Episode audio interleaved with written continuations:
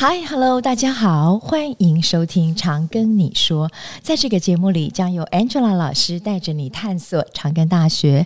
我是 Angela 老师，今天为大家邀请到的是长庚大学医学人文学系主任郑昌启医师，以及长庚医院林秀美医师，来跟我们聊一聊医学教育当中一个非常特殊的养成教育主题，也就是医学人文教育。医学人文呢，一直是长庚大学创立医学系的重要宗旨。那今天呢，也是应很多观众同学的要求，他们很想知道，成为医师在这个养成的过程当中，为什么要学这些医学人文呢？所以啊，今天我们就请到了郑主任，话说从头来告诉我们，为什么长庚大学这么重视医学人文教育。那么究竟呢，在医学生的养成训练过程当中，医学人文扮演了什么重要的角色？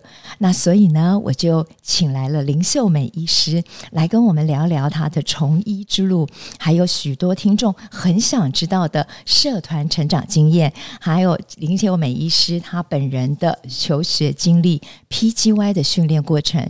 今天这一集非常精彩哦，那让我们大家一起来跟着呃 Angela 老师来听一听郑昌奇主任话说从头。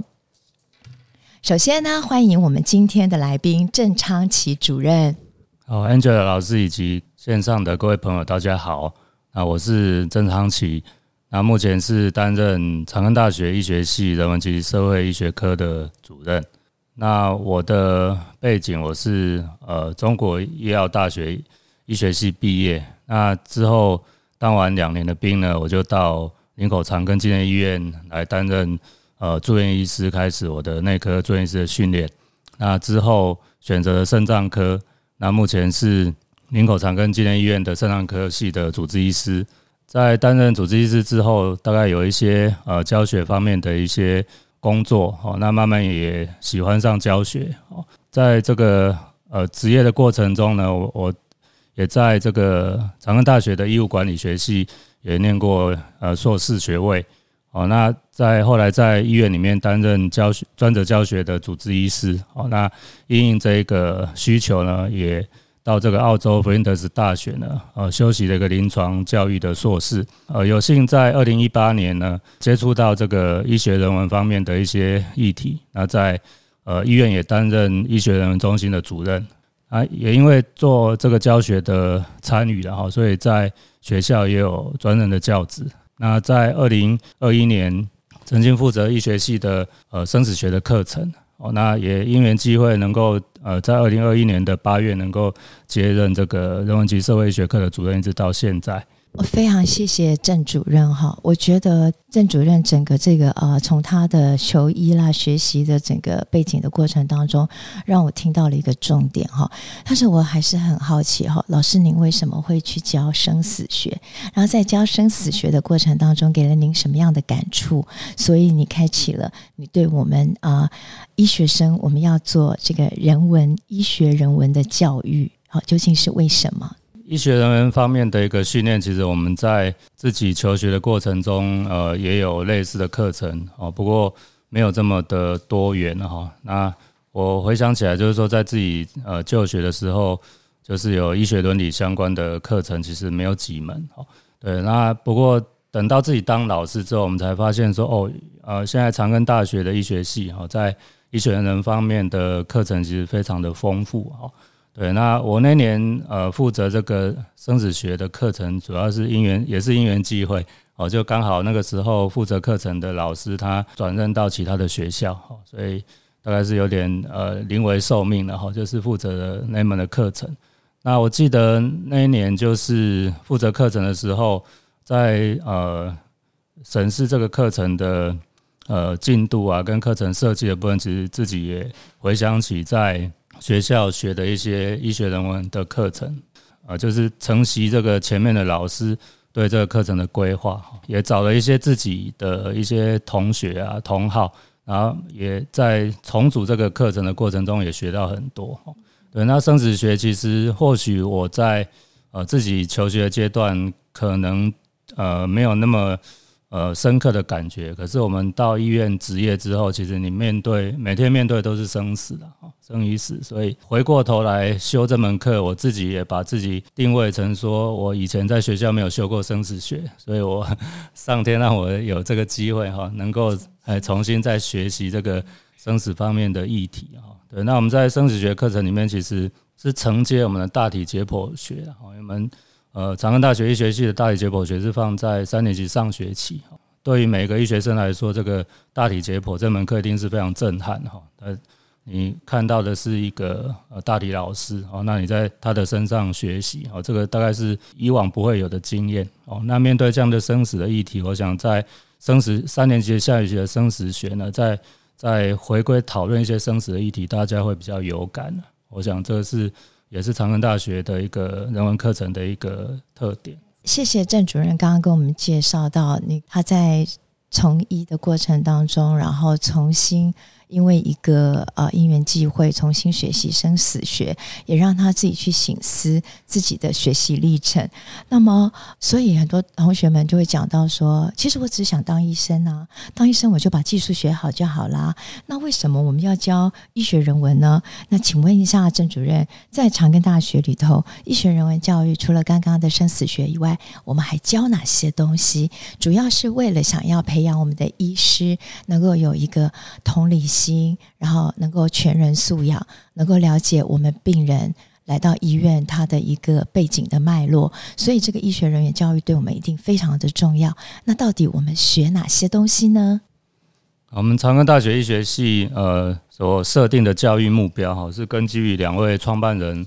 王永庆先生跟王永在先生的勤劳朴实，还有全人教育的理念哦，那同时也希望能够培养全人的医师的哈，就是说以人为本的一个全人医师。那我们在我们医学系的八大专业核心能力里面，也设定了很多的目标哦。那其中有关这个人际关系与沟通技巧，那像是专业素养跟伦理，那以及人文及社会关怀这三个核心能力，其实都是跟医学人文的课程相关哦。那长安大学的。呃，医学人的教育其实是呃行之有年，而且非常有历史啊。我们的人文及社会医学科是成立在二零零三年的七月，哈，这是在呃现今国内的医学系里面少有的一个专科，哈，所以透过这样的一个呃机构当做一个课程的发动机啊，所以我们透过我们有专任的老师啊，能够规划呃许多的课程哈。那目前我们的长庚大学医学系的。同学在毕业之前呢，会修十八个呃必修的医学人文课程的学分。那我们的根据我们的设计的课程地图呢，我们把它设计成要培养学生有五大的核心能力。好，那透过三阶段的涵养进阶来规划哈。那像我们在一年级的时候，我们会对于这个医学与哲学啊、健康社会学的导论、医学与历史以及自工参与实作的部分，我们培养学生的文化感受力。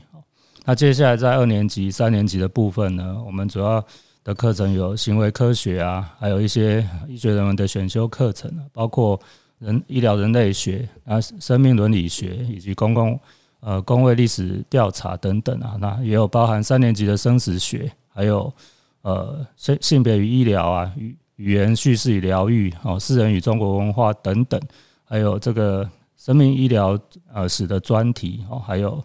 这个科技、医疗与社会方面的课程，我们去建构这个文化的解析力。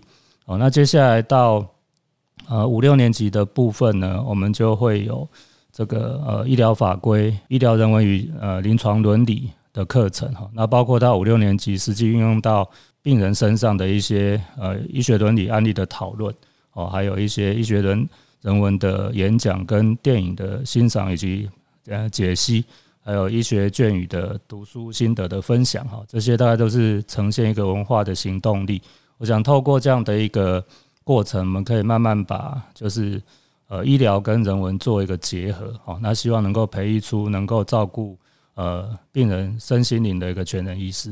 哎，谢谢郑主任哈。从刚才郑主任跟我们分析的这个课程地图里头，我们可以感觉到，我们不是只有课程，而且呢，这个课程非常的活泼。它除了呢，呃，从这个哲学历史的讲述之外，它还有一些实例的分析，一些场域的实作。所以同学呢，可以透过老师的带领之下，他能够深入的去了解。他所要服务的病人哦，服务的对象，他到底他来的文化背景，他的一些家庭的脉络，然后以及他成长经验，甚至于他的疾病，究竟为什么会影响到他的身心发展？这些都是我们培养我们的良好的良医最重要的一个主轴啊，对不对？好，那接下来呢，我要邀请到我们的林秀美医师哈。那林秀美医师呢，是我们长庚大学医学系毕业的。那接下来哦，我因为我看到他的。这个个人的简介，我真的非常的开心哈、哦。他在他念书的过程当中啊，就立定了很多很多的志向。那他在担任这个呃求学里头，他的社团经验呐、还有他自己写他自己的自传，甚至于他参与了这个呃长庚医院的这个各项的活动，他都有一个非常非常非常的投入。事实上，这些都跟我们在、呃，求学的过程当中的一些教育理念都有非常的相关。那现在呢，我就要来邀请林秀美医师为我们自我介绍一下。那秀美医师，请您跟我们介绍一下。Angela 老师好，还有听众朋友大家好，我是林秀美。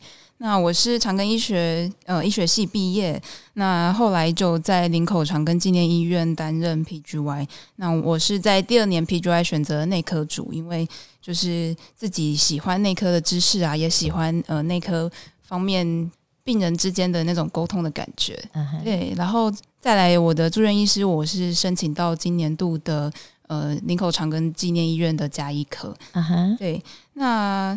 诶，我觉得长庚大学医学系的人文科学真的是一个蛮特别的学科，因为我很印象很深刻，是我那时候面试三个面试老师，其中一位就是人文科的老师。是他问了你什么问题啊？啊，我跟你讲，现在听众同学非常，现在学生刚考完试，要开始准备医师了，所以他们一定很想知道秀梅医师被问了什么问题。我那时候是被呃李淑忠老师问的，是。对，他问我说，我平常有没有什么医学人文方面的培养？是，但他后来扩大范围，他说人文方面的培养。是。对，所以其实你怎么回答？我高中那时候的兴趣是看舞台剧，是。因为我觉得看舞台剧，其实我们人生就是只能活我们自己的人生，活这样一次，没错。但是看舞台剧，我觉得可以看到好多不一样的人生，是。对，所以我觉得舞台剧给我一个更广的生命的角度。嗯，对。那我那时候就讲了这个舞台剧，是对啊。那我觉得的确到后面在医院工作的时候，我觉得就真的很像是在看各个生命。对，我觉得一样是在看我喜欢做的。我喜欢的事情啊，就像我们刚刚跟郑主任聊的哦，每一个病人都有他的人生故事，是的，没错。然后每天你都在医院当中看到了人生百态。那刚刚主任有提到说有一些沟通的课程啊，那林医师请跟我们大家分享一下哈。如果今天呢有一个高中生同学哈，他是一个非常害羞羞涩的一个同学，那他是问你说。啊，林医师学姐，请问你啊，如果我真的很想当医师，可是我比较害羞，比较内向，我比较容易紧张，可是我对人很有兴趣。那您觉得，在我念念书的过程当中，在我学习医学的过程当中，怎么样可以帮助我？我觉得除了是医学知识，呃，这一块就是可能比较不用跟人沟通，嗯、对。但我觉得像我们医院。呃，我们学校开的医学人文课程，的确就是帮我们打开一个沟通的管道。是对，就像是其实有些课程啊是非常需要讨论的，对，像是哲学课是，然后像是大哲学课会不会很枯燥啊？其实我觉得，我觉得不会耶。来，秀美医师跟我们分享一下哲学课怎么不枯燥？呃，我们那时候是 OK，就是呃上了一些像是康德之类。康德啊，一些重要的哲学大师的哲学理论，对，那我觉得其实，呃，他不，他不用是跟医学有关系的，是，他是在探讨人的思考的方式，对对对。那我觉得，如果说是害羞的同学，也许就是透过一些这样子思考的激呃碰撞，对，哦，也许会激发出自己内心的一些想法，然后你就会想要讲出来。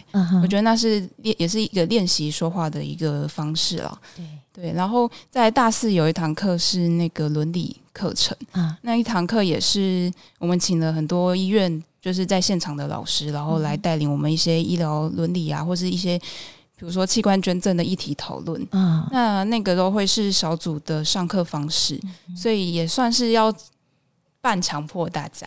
啊，抒发自己内心的想法，对。对啊，我觉得那是一个学校帮助我们去表达自己想法很重要的一个协助。训练对对训练，没错。会不会让你感到很有压力？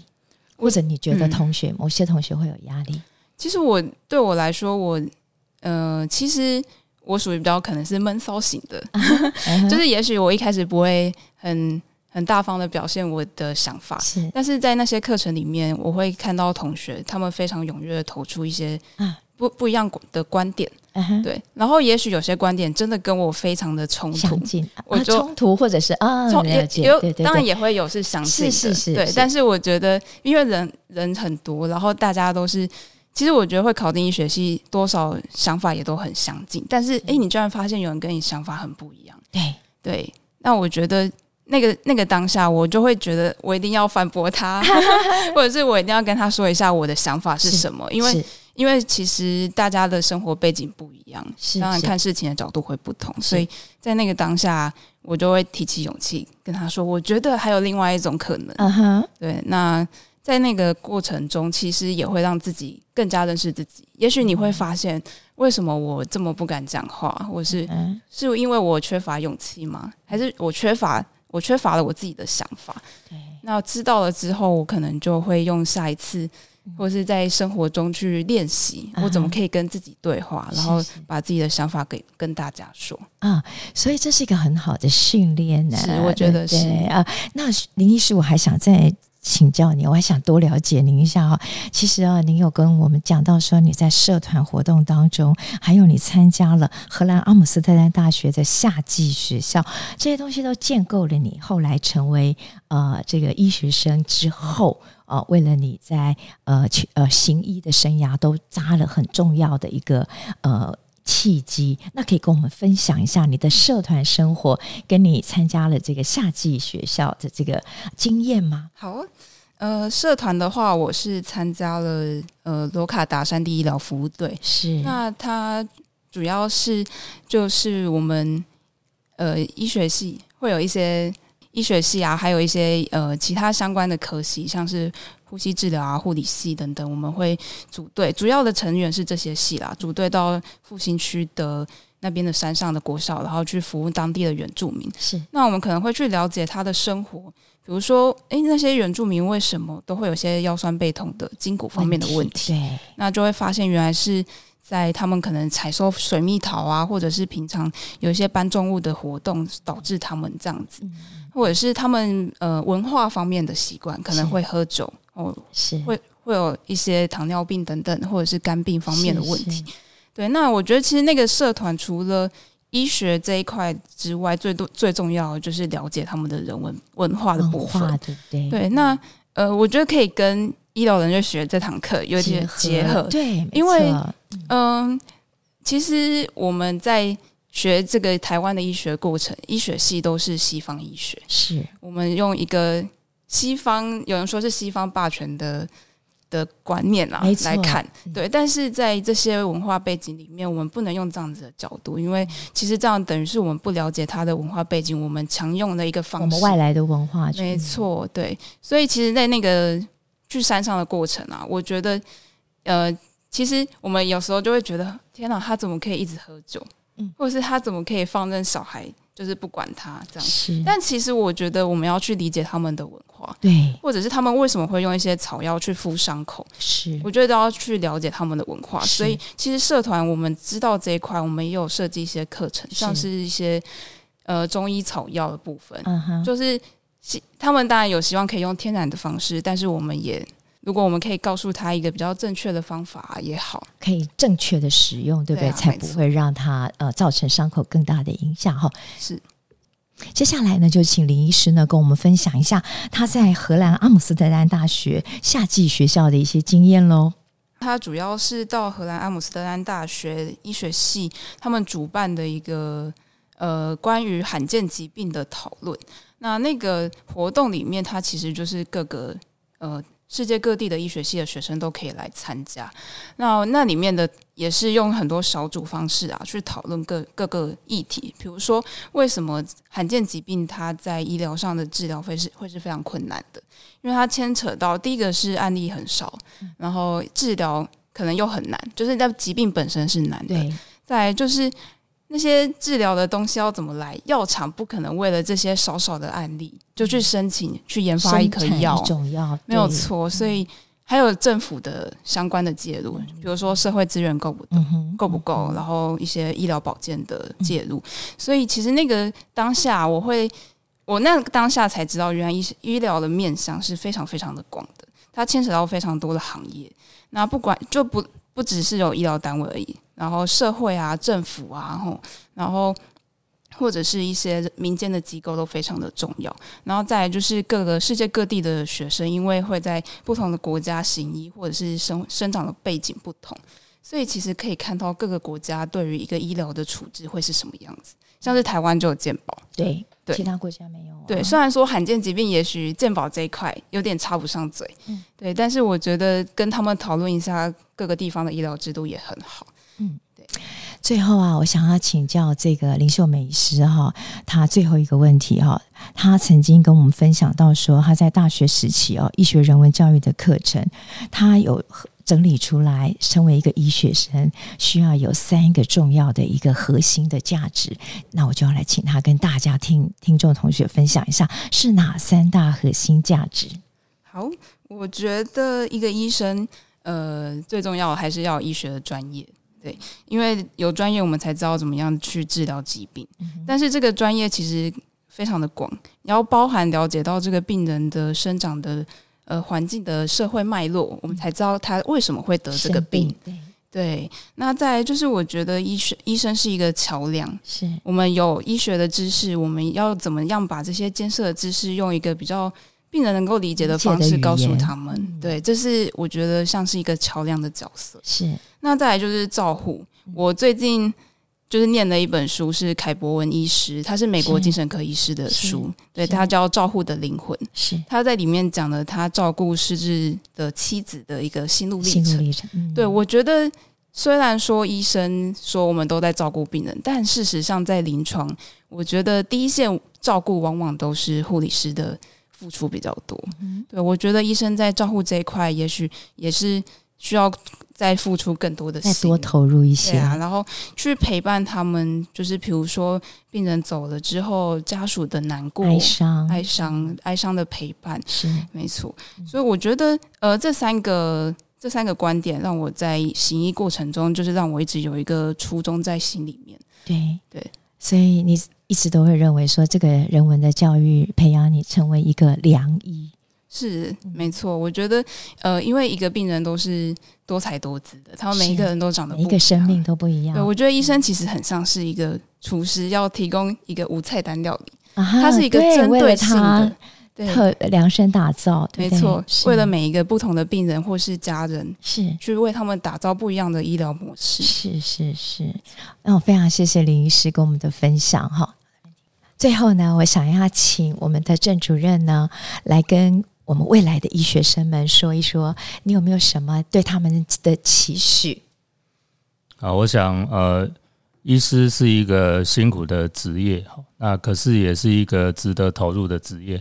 那我们透过呃医疗的呃进行呢，能够帮到很多的人。对，那虽然我们在大家在考试的时候，我们可能会二分法，把大家分成自然组跟社会组。哦，可是实际上我们医师是本身是治疗一个全人，那我们自己也是一个全人哦，所以我们会希望说，呃，能够呃进来呃当医师的这些医学生呢，都能够同时具备自然组的理性的思考，然后还有社会组的感性的思考。我想呃两者兼顾，才能够对未来的行医的生涯会有比较全面的一个帮助。帮助。好，今天呢，非常谢谢我们的郑主任呢，以及林秀美医师接受我们的访问。如果今天各位同学对于啊、医学教育，或者是郑主任林医师他们的专业内容，仍然有什么想要了解的资讯，或者听众敲完想听的内容，欢迎在我们的节目下方留言，小编会尽速回复您哦。今天我们谢谢两位医师参与我们的访谈，谢谢，谢谢，好。如果您喜欢我们的节目，不管您正在使用哪个平台收听，请给五星好评，也别忘了订阅我们的 IG、YouTube 频道，并分享给您的周遭好友。请搜寻“常跟你说 ”，Tell me CGU，Angela 老师听你说，听你哦。